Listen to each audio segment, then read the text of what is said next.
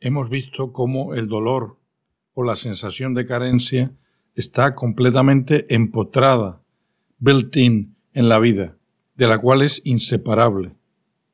Ahora podemos explorar un poco sobre esto y preguntarnos qué sentido puede tener la vida biológica si aparentemente se trata de una lucha destinada al fracaso por mantener efímeros tejidos orgánicos. Pensemos un momento qué pasaría si no existiera la necesidad de nutrición y el hambre. La naturaleza sería como un paisaje lleno de verrugas, de seres vivos auténticamente autótrofos, replegados sobre sí mismos, tratando de mantener por unos días o meses la capacidad de seguir vivos para acabar finalmente descomponiéndose en un sólido fracaso. Sería un panorama patético.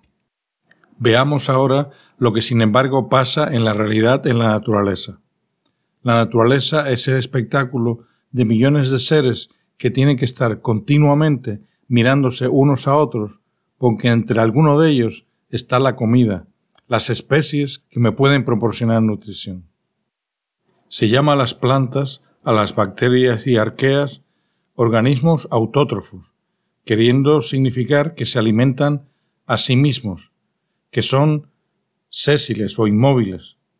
La realidad es que se alimentan del sol, no de sí mismos, y que sí se mueven, no como los animales desplazándose, sino procreándose hacia la luz.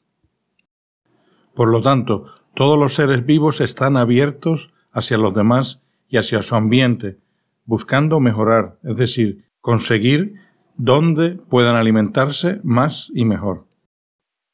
Y esta dinámica de seres vivos buscándose unos a otros para tratar de sobrevivir y también para procrearse, es lo que crea ese gran mecanismo de mejora que llamamos la evolución. Mecanismo de mejora que no se daría en aquel tétrico paisaje de verrugas que imaginábamos al principio. El hambre, aunque es el resumen de toda carencia y dolor, es la base de la evolución. Y la evolución es el mecanismo que está dotando a la naturaleza para esta lucha contra la entropía, contra la muerte, para esta lucha que llamamos vida. Los seres vivos somos hijos del dolor, pero a la vez somos portadores de la esperanza en un mundo cada vez más vivo y mejor.